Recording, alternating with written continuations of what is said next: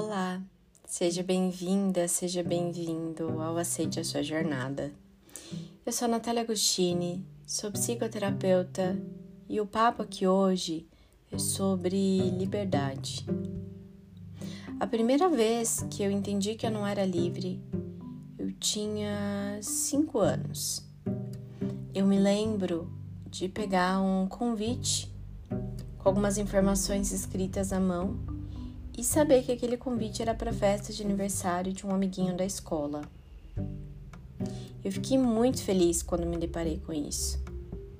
Minha mãe estava lavando a calçada e eu cheguei até ela e disse: Mãe, hoje é o aniversário do Rafael. E ela disse: Você não vai. Eu me lembro de olhar para a mangueira verde e que ela simplesmente continuou lavando a calçada como se nada tivesse acontecido. E naquele momento eu entendi que nada do que eu dissesse me faria ir no aniversário do Rafael. Eu me lembro de chorar muito e de começar a perceber que eu não ia em nenhum aniversário de nenhuma criança. Me lembro também de um dia a professora da escola dizer para minha mãe sobre algo sobre a festa junina. E quando ela disse isso, minha mãe disse que eu não ia porque eu não tinha roupa, e a professora disse que uma saia bastava.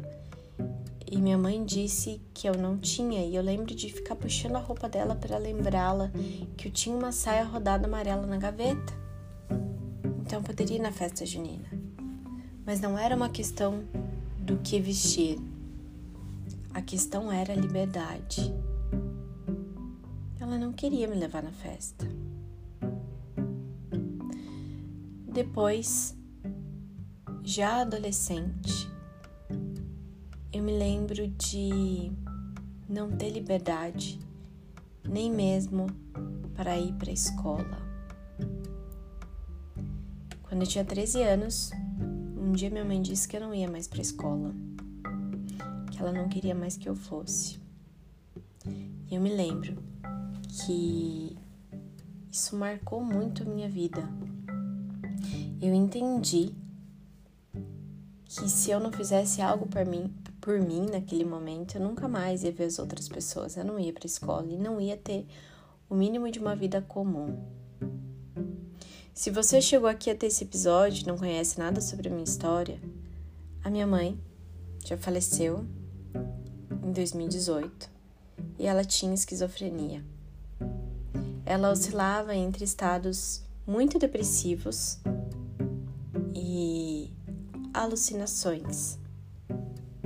Então ela acreditava que alguém poderia me raptar, ela acreditava que coisas ruins poderiam acontecer e eu não conseguia mostrar para ela qual era a realidade.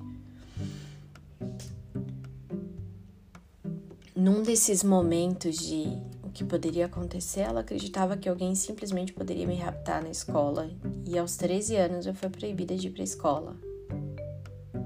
Isso foi no dia 24 de agosto.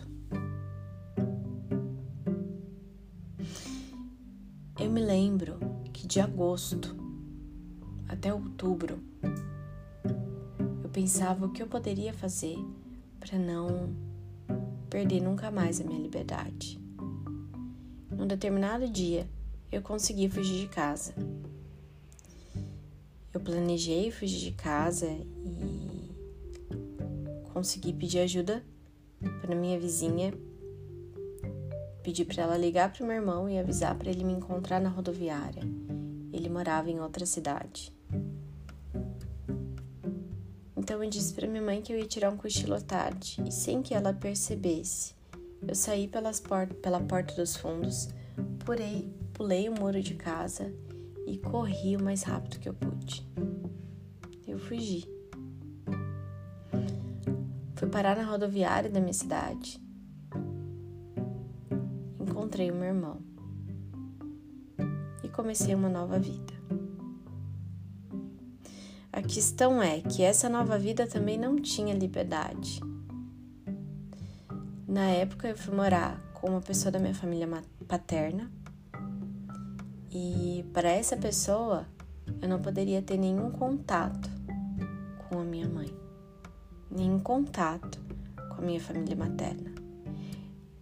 E dos 13 aos 18, durante cinco anos, eu nunca mais falei com a minha mãe, ouvi minha família. Até que um dia, um, uma pessoa do grupo de jovens que eu participei na adolescência resolveu me levar para casa da minha mãe. E eu vi minha mãe e comecei a visitar a minha família depois de um tempo. Para visitar a minha família materna, eu também não tinha liberdade. Então, para ir na casa da minha avó, eu lembro que eu já estava na faculdade e economizava o dinheiro do almoço. Dinheiro do almoço de uma semana inteira. Então, eu ficava uma semana inteira sem almoçar para poder visitar a minha avó. E é óbvio, para ter essa liberdade, eu precisava mentir. Então, eu dizia para minha família paterna que eu ia dormir na casa de uma amiga enquanto eu ia visitar minha família materna. Demorou muito para eu entender quanto a liberdade importa e que hoje eu tenho liberdade. Hoje eu tenho liberdade para falar aquilo que eu quero falar. Hoje eu tenho liberdade de ir e vir onde eu quiser. Eu tenho liberdade sobre a forma como eu educo e cuido dos meus filhos. Eu tenho liberdade para ser quem eu sou. Uma coisa tão simples, né? Ter liberdade. Liberdade para sair de casa, para passar na padaria, para encontrar uma amiga. Mas durante muito tempo eu não tive essa liberdade. Eu lembro que na adolescência eu fui proibida de conversar com um colega do grupo de oração, do grupo de jovens, porque ele era gay. E olha que interessante. Nessa altura do campeonato, eu não sei nem se ele sabia que era, porque eu não entendi o que era isso.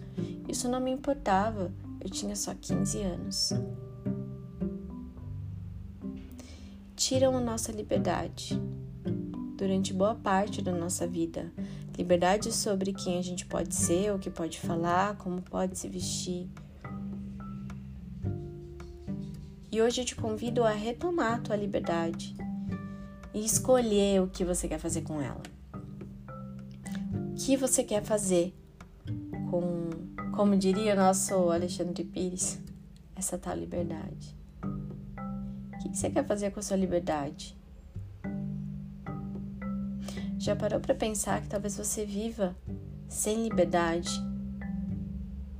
porque você mesmo tirou a sua? Que você tenha coragem de ser livre, porque para ser livre a gente precisa de coragem. Mas eu garanto para você que vale a pena. Vale a pena ter liberdade para viver a vida que você quer e merece viver. No final das contas, aquilo que o outro vai dizer talvez não seja aquilo que você quer ouvir, mas desde que ele não te impeça de viver a sua liberdade, vai ficar tudo bem. Obrigada por me ouvir até aqui. É uma honra ter conversado com você. E se esse episódio te ajudou de alguma forma, me escreva pelo Instagram, psicóloga Natália Agostini, que eu vou amar saber como é que essas palavras chegaram aí até você. Não esqueça de compartilhar o episódio com quem você acredita que precisa ouvir um pouco sobre liberdade também. Um grande abraço e até o próximo episódio.